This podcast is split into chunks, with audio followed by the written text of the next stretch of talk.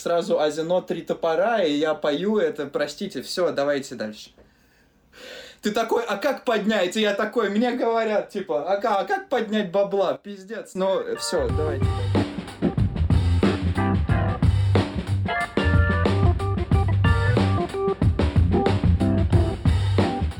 Всем привет! Это уже 25-й, можно сказать, юбилейный выпуск нашего подкаста «Оставайтесь на линии». С вами, как обычно, Кирилл, Катя.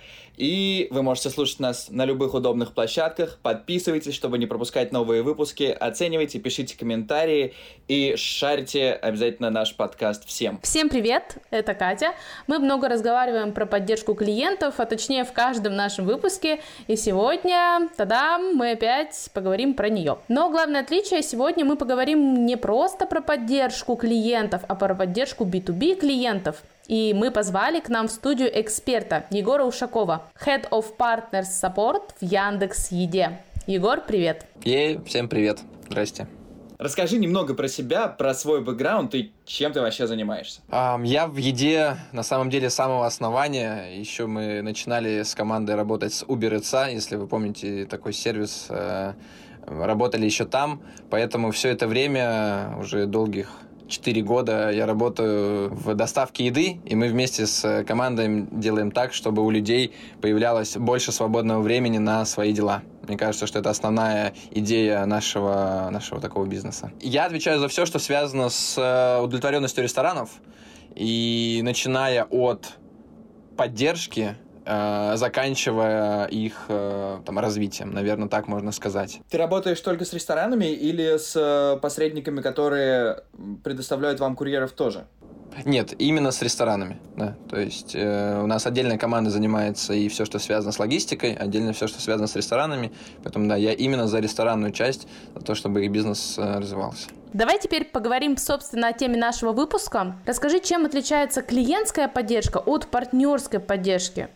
А, ты еще упомянул такой термин, как развитие партнеров. Расскажи про это все поподробнее, пожалуйста. Ну, на мой, на мой взгляд, вообще партнерская поддержка, она сильно отличается от клиентской поддержки. Хотя, наверное, вокруг когда я там смотрел различные вебинары и конференции, которые существуют, чаще все-таки люди говорят о клиентской поддержке. Мне немножко обидно становится за партнерскую часть, потому что там много своих э, нюансов, особенностей и интереса, с чем можно работать. Поэтому, да, я думаю, что там, в общем-то, разница большая. Ну, первый основной нюанс все-таки это то, что любые партнерские отношения, они подкреплены договором, да, они связаны официальными документами, и это накладывает свои определенные отпечатки на взаимодействие, в том числе и санкции, которые может понести любая из сторон. С клиентами все-таки такого нет, там есть, да, пользовательское соглашение, но чаще всего там какие-то последствия, они э, и реже встречаются, и минимальны. И для партнеров все-таки взаимодействие с э, там, нашей компанией или с любой другой в, в других сферах – это бизнес. Да? Если для клиента это услуга, то для партнера это бизнес. И они нам, по моему ощущению, по моему, по моему опыту, они все-таки больше терпят. Э, потому что если клиенту что-то не понравилось, то они готовы э, одним днем удалить приложение и больше никогда в него не возвращаться. То история с, партнерской, с партнерским саппортом все-таки про какие-то долгосрочные отношения. И партнеры, да, действительно больше терпят, но и призываю всех не слишком злоупотреблять этой историей. Это первое такое, такое отличие, которое можно выделить. Второе отличие я назову эм, частотность пользования. Если мы опять же возьмем любой бизнес, эм, который связан с тремя, тремя сторонами, это, например, э, клиент, это какой-то партнер и сама организация, которая привлекает клиентов и партнеров. Это может быть абсолютно любой бизнес. У нас сейчас активно развивается клининг. Э, по-моему, у вас в подкасте в каком-то из выпусков был, э, были коллеги из клинингового, э, клининговой компании наверное, они не клининговая компания, там на меня поругаются, ну ладно, в общем, не страшно. Или какой-нибудь райдхейл и так далее. Эм, то частотность пользования со стороны клиента, она все-таки минимальна. Да, там, не буду, наверное, раскрывать какие-то цифры, но все мы с вами понимаем, что там услуги клиентов, они не такие частотные, как услуги партнеров. Если партнер каждый день пользуется вашим продуктом, потому что ему нужно получать заказы, их обрабатывать, потому что клиентов их не один, они сталкиваются со всеми внутренними процессами, то для клиента это один заказ, который он может сделать там, раз в месяц, например, да, и столкнуться с каким-то негативом, то партнеры сильно чаще взаимодействуют с продуктом, и отсюда у них риск или шанс столкнуться с чем-то неприятным, конечно, сильно возрастает, и это накладывает еще больше ответственности, честно говоря, на, под... на партнерскую поддержку. И мне кажется, что знаете, сейчас такой тренд, может быть, даже не очень позитивный, формируется или, может быть, уже сформировался, что э, любой конфликт с клиентом улаживается промиком каким-нибудь, да, там, скидкой на следующий заказ и так далее. Эм, когда это только водилось, наверное, это очень сильно сглаживало негатив, то сейчас это превратилось уже в какую-то, знаете, необходимость. И если тебе не дали промик, ты еще больше разочаровываешься в сервисе и можешь эм, вообще э, удалить там и приложение этого сервиса, то с, с партнерской поддержкой, конечно же, такого нет. Ты вряд ли дашь промик партнеру, да, он ему вряд ли нужен. Партнеру нужно все-таки конкретное решение. Поэтому я думаю, что третье отличие — это толерантность к изменениям. Если для клиента изменение в процессе менее важно, потому что он заказал там раз в месяц, да, ему не понравилось, но им перед ним как-то изменились, то для партнера важнее все-таки изменения. Да, там может быть в меньшей степени какая-то эмпатия, хотя тем не менее она важна, но в меньшей степени, чем для пользователя, на мой взгляд. И все-таки их история это, ребята, давайте менять процесс, потому что нам с вами работать, для нас это бизнес, мы его не хотим терять, для нас это деньги, но так продолжаться не может бесконечно, поэтому, пожалуйста, давайте вместе что-то с этим сделаем. Поэтому я думаю, вот три таких основных э, отличия, которые можно выделить. Есть еще четвертое, который можно отметить, это вот, на самом деле связано с, с предыдущими, что мы строим с партнерами все-таки долгосрочные отношения, а долгосрочные отношения это не просто э, мы тебе дали заказ, ты его принял, ты его выполнил, если что, спросил у нас, э, как работать, например, или там с какой-то сложностью столкнулся, связался с поддержкой, тебе помогли. Все-таки партнерский, э, партнерская услуга это в том числе про развитие. И, на мой взгляд, мало сервисов, которые уделяют, наверное, внимание этой части, потому что это требует экспертизы, это требует бюджетов тому, чтобы научить и понять, а как мы можем и развивать наших партнеров, если их не 100. Там, если их там, условно, 10, 15, 20, то, конечно, мы можем выделить каждому, там, условно, какого-то аккаунт-менеджера, который будет заниматься именно тобой. Но когда у вас десятки тысяч партнеров, то, конечно же, каждому аккаунт-менеджеру выделить сложно. Но это же не значит, что потребность в этом отсутствует, что она с ростом количества партнеров, эта потребность уменьшается. На самом деле нет. Она никак не изменяется, хоть 30 тысяч, хоть 30 партнеров, у всех них есть потребность, а как нам вырасти, как нам получить больше денег, что нам сделать. И это тоже нужно удовлетворять на определенном этапе. Знаете, как в пирамиде масла. Да? Сначала мы там, давайте закроем э, базовые принципы, что мы там, э, вы нам доверяете, мы отвечаем вовремя э, и проблемы ваши базовые решаем, а потом уже постепенно-постепенно доходить до того, а как строить консультационную поддержку. Что это вообще такое? И насколько это дорого и сложно. Вот. Я думаю, что таких четыре эм, отличия можно выделить. Ты упомянул, что инструменты, которые работают с клиентами в клиентской поддержке а, не работают с партнерами, да, например, промокоды. А как в таком случае вы сохраняете лояльность э, ваших партнеров? А, может быть, ты вспомнишь какой-то случай, естественно, не называя названий компаний, а, когда что-то пошло не так, вы облажались, и вам пришлось что-то сделать для партнера и каким-то образом его сохранить. Но то, что промика нет, плохо, наверное. Промик бы, наверное, сильно помог. Он все еще помогает, хотя, наверное, уже такой, знаете, 50 на 50, где-то может выбесить, а где-то помочь. А, но действительно, да, такого инструмента нет. А, я думаю, что все-таки главный инструмент эм, в в косяках, которые там компании могут делать, это решение этой проблемы и решение не разовое, да, там, что партнер, ой, извините, мы опаздываем с доставкой, да, ну, вот вам промик, ну, мы скоро успеем, а именно какое-то системное, чтобы эта история не повторилась с вами завтра, послезавтра или после-послезавтра. И если такое случается, мы отвечаем партнеру, да, действительно, вот тут есть проблема, э, вот так мы решили сейчас, а вот так она должна решиться через там, месяц, например, да, это заметно эм, снижает уровень, э, там, градус э, негатива, наверное, какой-то, который может возникнуть. Это такой первый инструмент и основной. Э, тут все-таки промик это же не, это же подорожник, а не терапия, да, какая-то какое-то лечение. Поэтому я думаю, что все-таки наш основной инструмент это терапия, а терапия это лечение процессов.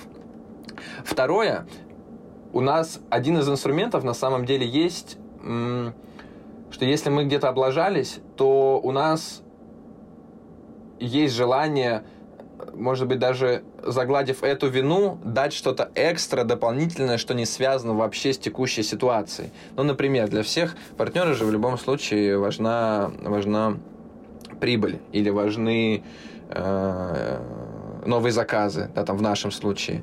И мы можем им либо, а, провести какую-то консультацию, создать, создать для них какой-то э, руками отчет, да, операционный, который может им открыть какие-то вещи, показать новые инсайты, да, которые они, может быть, они и могли его запросить в целом, да, но, может быть, они даже не задумывались об этом, что им это может помочь, а это достаточно может сильно изменить их операционку и, на самом деле, увеличить количество заказов. Ну, или, на самом деле, есть э, разные инструменты, в том числе и там мы оказываем и проводим фотосессии, э, организовываем. Мы, у нас есть и акции различные, поэтому какие-то истории там либо с дисконтами, либо с бесплатными историями мы тоже можем организовать, если действительно мы там понимаем, что э, эта история должна партнеру помочь и сгладить э, негатив.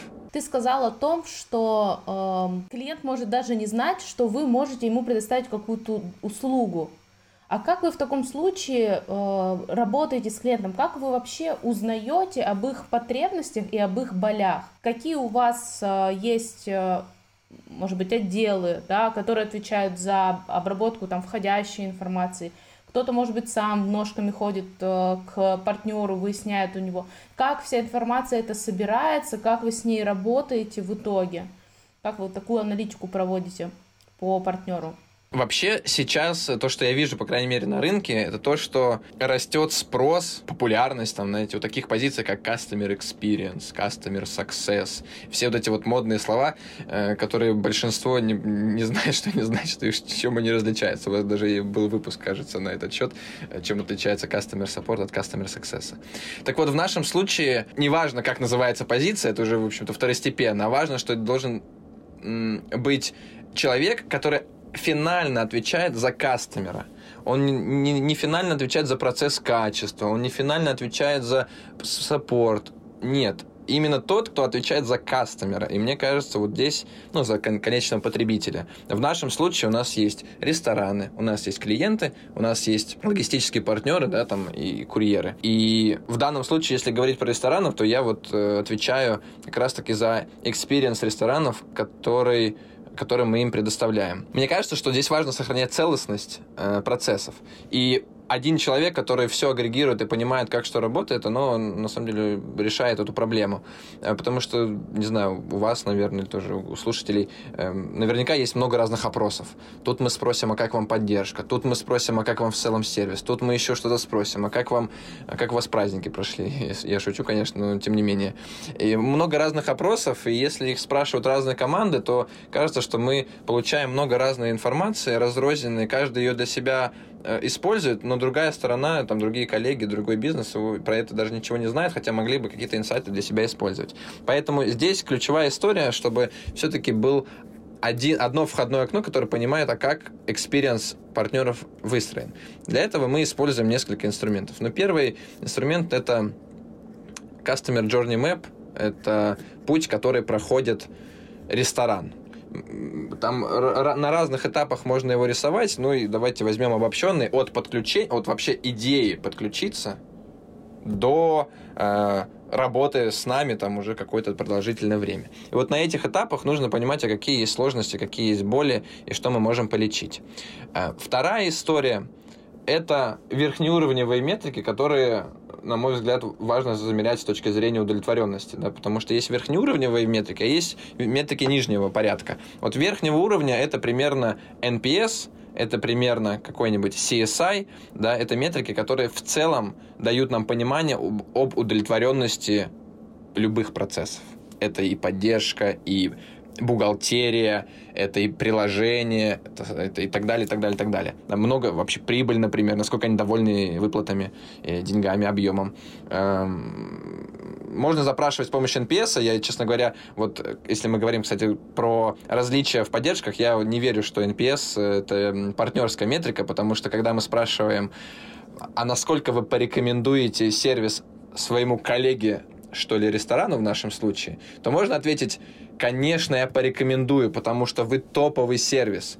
А можно ответить, конечно, я не порекомендую. Вы топовый сервис, но нам, ребята, и так тесно без вас. Да, поэтому тут двоякое может быть ощущение и интерпретация этого вопроса. Поэтому в NPS я, честно говоря, верю в партнерской истории меньше, чем в клиентской. И мы используем в нашей ситуации это какой-то CSI, Customer Satisfaction Index, э, который охватывает в целом понимание, насколько партнер удовлетворен э, сервисом, в целом единым. И дальше мы спрашиваем ряд э, уточнений, как удовлетворен там, условно, поддержкой и многим-многим другим факторам, которые, на наш взгляд, важны. И мы получаем ответ, метрику, мы можем ее раскладывать абсолютно в разных форматах, как у нас регионы отвечают, а как у нас э, партнеры разного сегмента кухонь, и смотреть, а где что, там, разного срока жизни на платформе, как отвечают те, кто всего лишь месяц на платформе, те, кто год, и смотреть, какие у нас есть инсайты с этой точки зрения, какие-то там изменения внедрять. Это вот метрики верхнего порядка, которые мы используем для того, чтобы в целом оценить experience, э, с которым сталкиваются наши партнеры. И есть метрики нижнего порядка, вы тоже, наверное, эм, не раз и в выпусках своих обсуждали. Это тот же самый э, XAT, да, но в нашем случае мы его немножко переформулировали, он называется PSAT, Partner Satisfaction, вот, э, чтобы не путать, потому что у нас клиентский тоже есть. Э, и QA, да, QA качество внутреннего саппорта, тоже после каждого вопроса мы это задаем. Ну, кстати, вот, наверное, хочу еще добавить одну историю, что э, когда мы говорим про клиентский support, то мы говорим о том, что чаще всего этот support оказывает именно колл-центр – ребята там первой или второй линии, там, ну, там максимум, наверное, техподдержка еще вступает в бой.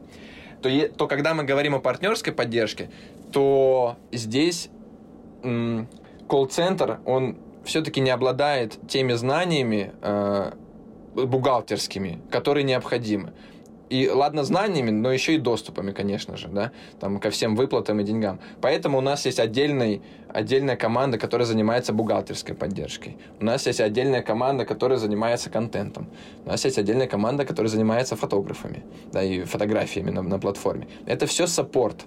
И здесь очень важно не запутать партнера куда ему, с какой историей обратиться, и не запутать себя, и контролировать качество каждой из этих направлений. Поэтому мы вот здесь используем и, там, и PSAT наш, и QA в разных направлениях, чтобы понимать, а как разные звенья работают, потому что в конечном итоге это один сервис, который мы партнеру оказываем, и он должен быть классным на всех уровнях. Погоди, я правильно понял, у вас есть команда фотографов, которая ездит в рестораны и типа делает фотки блюд? Э, ну, все верно, да. Фото фотографы не, на, не наши, у нас с ними, они не, не в штате, да, но тем не менее, они действительно оказывают, ага. действительно, ну, да, да, они оказывают услугу. Ну, потому что фотки все-таки это очень важная, важная часть experience а клиента. Не, я как раз всегда думал, ну, когда листаю ленту, прости, что перебил, я просто забуду, я туповат. Я вот всегда, когда листаю ленту в еде, а я, по мне видно, что часто ем, думаю, блин, ну, такие классные фотографии у всех, и, ну, неужели они сами так все клево делают?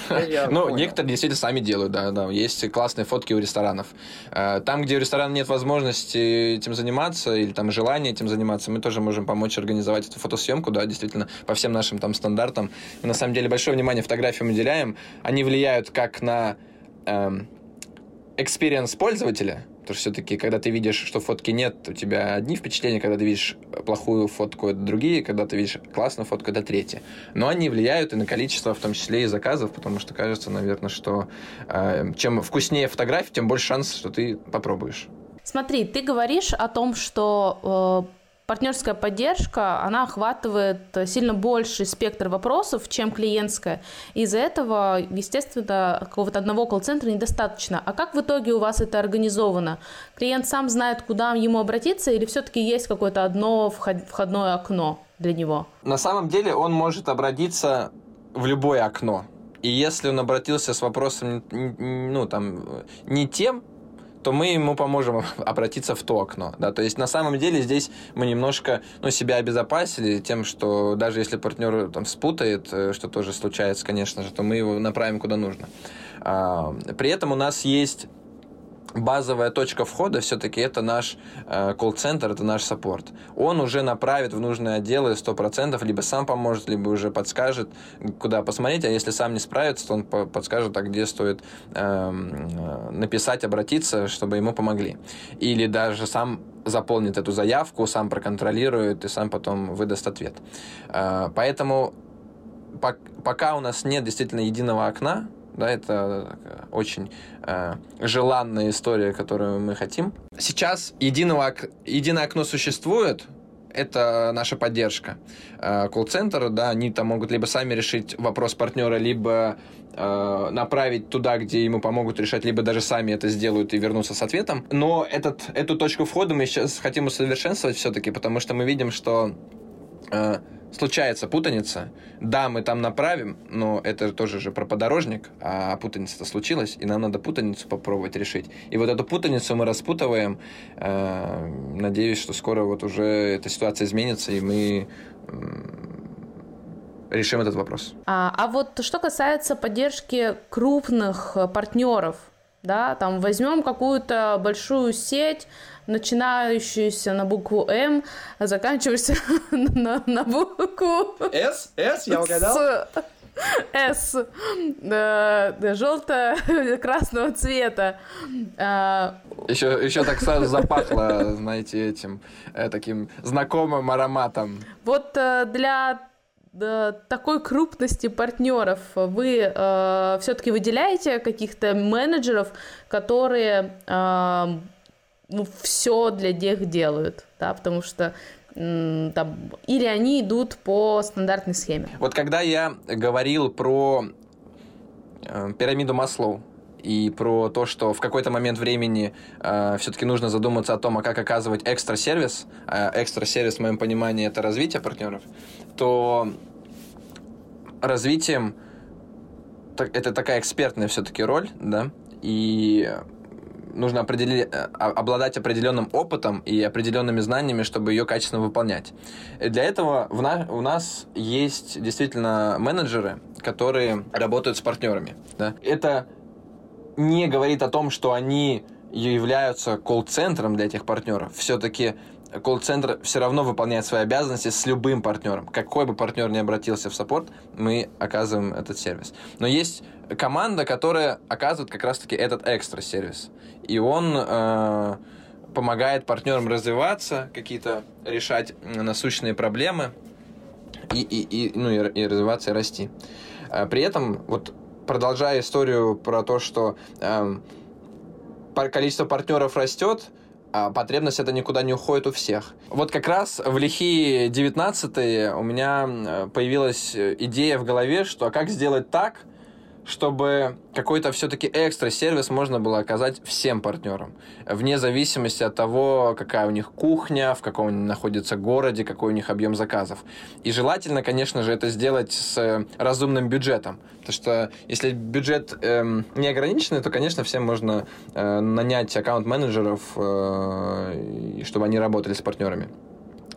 И мы эту идею реализовали. У нас есть отдельная команда. Она находится не в структуре колл-центра, она как раз находится в структуре э, нашей команде Partner Support. Э, это немного ребят, там на самом деле, э, ну скажу, ладно, сразу, там их человек 15. Э, это те ребята, которые решают самые, самые, самые, самые, самые, самые и самые сложные обращения, да, потому что, как я уже сказал, у нас есть и бухгалтерия, контент, и должен быть все равно один кто-то, и это не L2, да, в любом там колл-центре, который знает все эти процессы, и если что-то пошло не так на любом из них, он мог это все быстренько связать и выдать результат. То эта команда, она в том числе помогает и с развитием. Она способна составить операционный отчет, посмотреть, а почему, может быть, партнер не растет, какие ему можно дать рекомендации для роста, что, что же сделать такого, чтобы пользователи этот ресторан полюбили и начали в нем заказывать.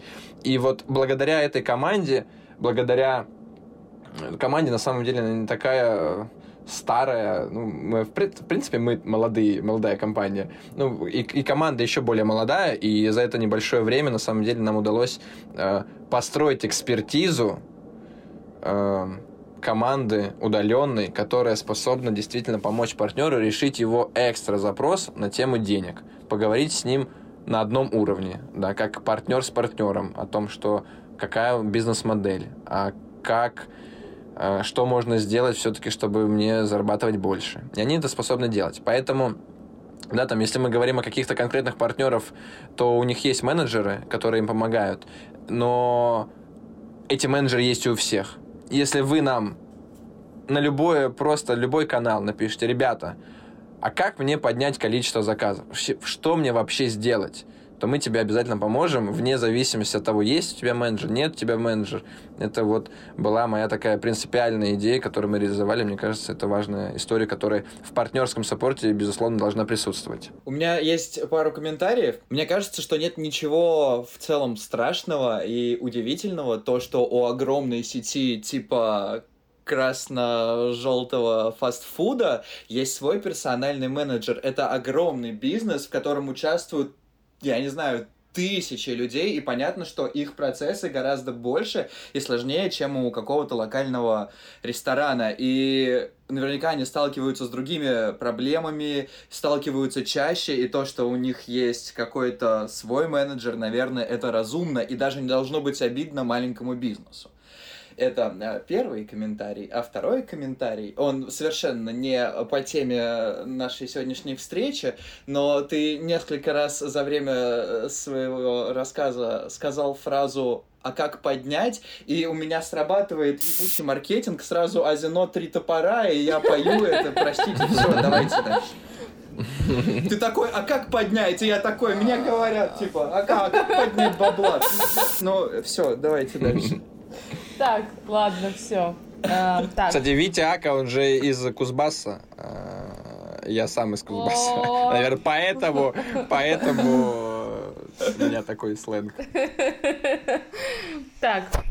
Не, дело не в сленге, это вот просто реально два, там, три слова, точно так же, как э, в том треке, в той рекламе, и все, и оно срабатывает. Это, наверное, пример какого-то охренительного маркетинга, потому что, ну, ну или у меня проблемы какие-то просто. Ну, это был бы охренительный маркетинг, если бы ты был бы клиентом уже их. А то, что ты просто помнишь, ну, как бы это никакой выгоды им не дает.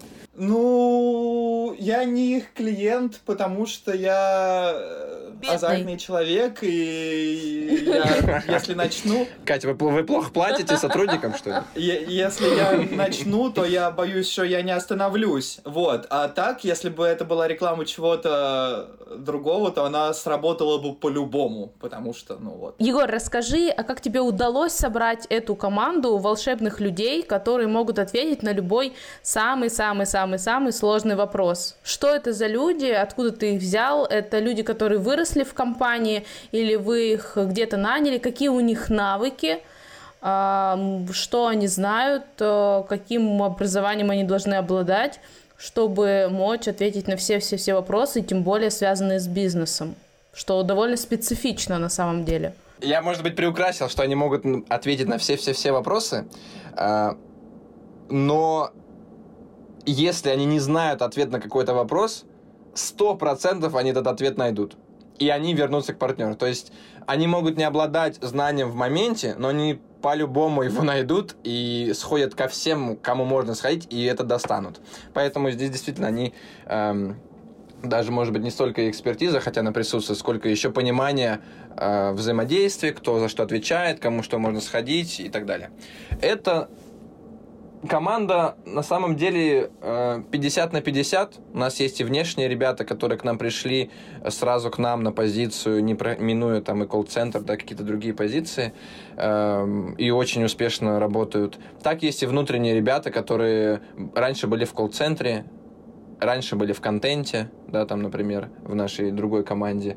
Э, поэтому здесь э, не принципиально. Здесь, наверное, дело и не в образовании, и, может быть, и не в знаниях. Все-таки ребята, которые приходят э, сразу к нам, они хорошо раскрываются. Мне кажется, ключевая история – это культура, в которой они находятся и в которой они работают. И знаете, как есть э, классная фраза Друкера, по-моему, надеюсь, меня там не заклюют знатоки, э, которая говорит о том, что э, культура ест стратегию на завтрак. Да? Мы можем придумать офигенные процессы, мы можем настроить классные инструменты, но если культура, а это наш фундамент, не отвечает нашим задачам, то ваши все инструменты великолепные, дорогие, дешевые, они просто ничего не помогут. Если у человека в голове нет установки на развитие и на помощь, ваши инструменты не помогут. Поэтому мне кажется, что ключевая история, которая у нас есть, это то, что мы очень поощряем э, самостоятельность, очень поощряем э, инициативность, проактивность и какой-то лидершип, чтобы человек искал решение. И третье — это какая-то установка на развитие. Э, Все-таки в наша команда, вот я думаю, в любой экспертной команде эм, задерживаются те ребята, у которых реально есть установка на развитие, которые хотят расти, потому что это ключевой плюс данной позиции. Ты реально растешь как эксперт в свои там небольшие года, да, ты можешь получить классный опыт. И все те, у кого есть установка на развитие, они это получают, и мы делаем и тренинги. Там условно мы им рассказываем про бизнес-модель, да, чтобы у них вообще понимание сложилось, а что это такое. Даже, может быть, им не надо об этом объяснять кому-то, но чтобы они были знакомы. А как вообще рынок развивается? Кто есть в конкурентах? Какие у них показатели? Какие цифры у нас? Мы все это рассказываем, стараемся такую насмотренность для ребят формировать, которая позволяет им дальше в любой коммуникации чувствовать себя уверенно. Да? Поэтому вот я думаю, что все-таки ключевое это и не образование, и не внутри человека или снаружи. Ключевое это какие установки культивируются в данном, данной команде.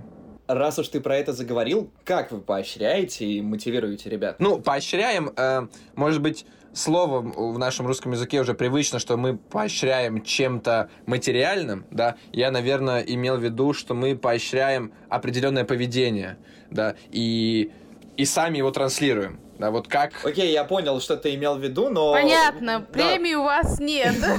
Материально вы никак не поощряете. Не, ну тут главное, я не знаю, главное, нет, мы, конечно, есть и премии, ну там, в общем, все то, о чем мы в других выпусках обсуждали, там есть, конечно, и премии какие-то э, за качество, там, и так далее, так далее, так далее, но ключевая история, которая, мне кажется, является определяющим, это не деньги, которые ребята получат за то, что они хорошо ответили на, на какой-то кейс, Хороший вопрос, да, как, как, это вот культура, это же история, которая, она, она неосязаема, это ее вот, э, э, это не про премию, это про то, а какие ты поведение сам транслируешь, как ты сам себя ведешь, как твой тимлит себя ведет, и что мы говорим там на встречах, после, ну, там, на синках каких-то с ребятами. Мы в команде поощряем 100% отношения к партнеру, что у тебя может быть абсолютно дикий кейс, очень сложный, да, ты можешь не знать, как его решить. Но отношения э, рулят. И, и, и то, как ты себя ведешь для того, чтобы это решить, очень много определяет. И мы даже по поведению, наверное, э, ну, блин, хер, не знаю, я не знаю, как объяснить э, то, что ты просто всем своим видом и, и своими словами и где-то поведением показываешь, что так правильно делать. Э, это классно. И когда у нас заходит любая дискуссия, там, например, ну, иногда мы действительно обсуждаем какой-то конкретный кейс. И мы всей командой можем посидеть и подумать, а что нужно сделать? И когда ты видишь, что твой руководитель сидит и говорит, что, ребят, не давайте мы еще подумаем, что мы еще можем сделать в этой ситуации. Да, я понимаю, что у нас технические ограничения. Да, я понимаю, что мы облажались. Да, я понимаю, раз, два, три, четыре, пять. Но что мы еще можем сделать, чтобы все-таки решить эту ситуацию? И мне кажется, вот это ключевая история, которая говорит о том, что как мы поощряем э, подход к работе. Хорошо, что ты к этому подвел. Наверное, будет последний вопрос. Надеюсь, его не вырежут. Расскажи про какой-нибудь самый адский кейс один из. Я, кстати, спросил, я послушал же ваш почти уже два с половиной сезона, я сейчас дослушиваю. Я так и знал, что у меня этот вопрос будет. Я такой говорю, ребят, напишите мне несколько кейсов, которые я сам мне ничего не могу уже вспомнить какой-то кейс. Мне написали, мне ничего не понравилось. Um, у нас есть э, процесс, когда партнер э, продает свой бизнес, а кто-то другой его покупает. И он хочет сохранить название, но сменить юрлицо, какие-то реквизиты. И в данном случае мы создаем новый аккаунт. И, партн... и рейтинг ресторана обнуляется, да, потому что это там новое юрлицо, скорее всего, новый там владелец или что-то в этом роде. А, и партнер обратился к нам с просьбой, а можно ли рейтинг вообще сохранить, пожалуйста. А, и мы ему ответили «да». Хотя мы не могли, да, там либо ошибка оператора, там, либо, может быть, где-то ошибка в логике. Но мы ответили ему «да», и рейтинг обнулился. Конечно же, это был лютый негатив, но мы могли ему сказать, ну, как бы, сори, мы вот э, облажались, держи промик, да, как мы с вами вначале обсуждали, и, и, и забыть эту историю. Но ребята, опять же, возвращаясь к нашей истории про подход, и, и то, что мы стараемся все-таки культивировать, ребята э, ходили к разным отделам, дошли вплоть до разработки, хотя до нее дойти очень сложновато. И через 7 кругов ада рейтинг партнеры вернули. Да, здесь есть несовершенство процессов, да, там с технической точки зрения, э, это 100% наша история, которую мы собираемся подчинить, но такое случается. Ну, благо, что в этой истории мы партнеру помогли и его проблему решили. Ну, на, на самом деле, э, я думаю, что класс компании показывает в том числе и то, как она может спокойно и честно говорить о том, где она облажалась, о своих каких-то слабых сторонах. И в этом случае доверие к ней больше. Когда мы рассказываем о своих факапах и о том, как мы их решили.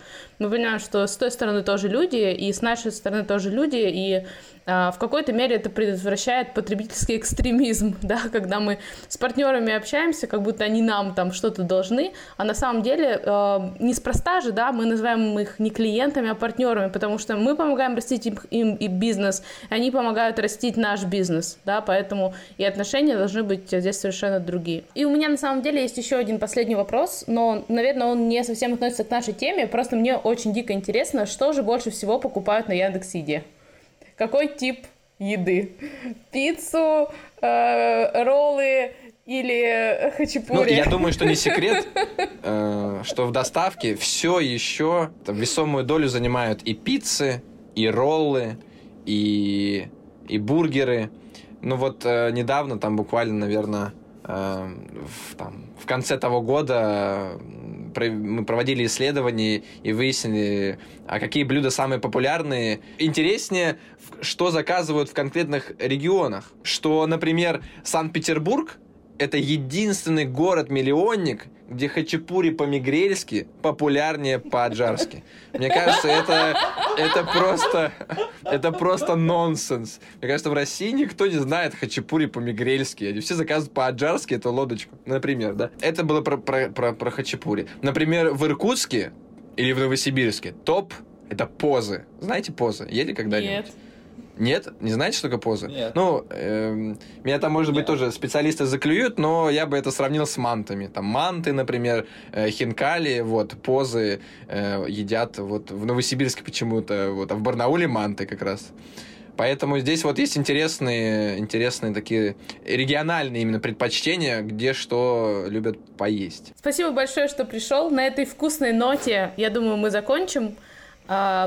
Всем приятного аппетита, хорошего настроения и крутых партнерских продаж. Пока-пока. Партнерского сервиса.